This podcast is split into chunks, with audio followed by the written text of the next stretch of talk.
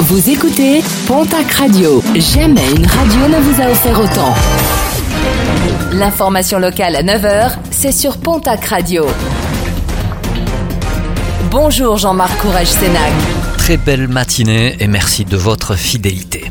Le sixième procès du double parricide de la Bastide Clérance s'est ouvert hier à Mont-de-Marsan.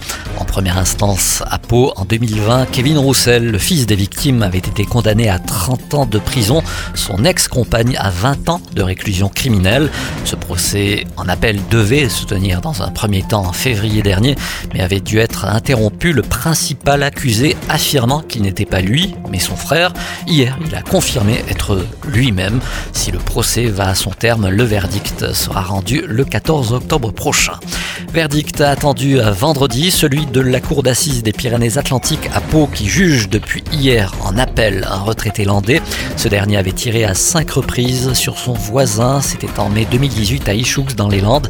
14 jours plus tard, sa victime devait décéder d'une rupture d'anévrisme. En première instance, à Mont-de-Marsan, il avait été reconnu coupable de tentative d'assassinat à caractère raciste et condamné à 25 années de réclusion criminelle.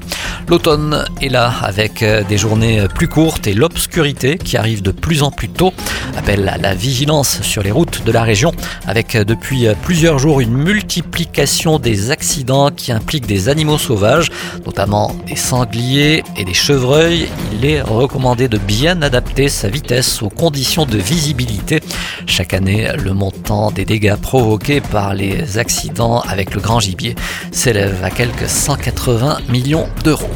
Et puis euh, de multiples opérations menées dans le cadre d'Octobre Rose afin d'aider à la lutte contre le cancer du sein.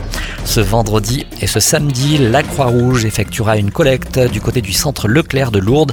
Cette opération vise à récolter des dons pour la recherche, mais également à diffuser des messages d'information et de sensibilisation.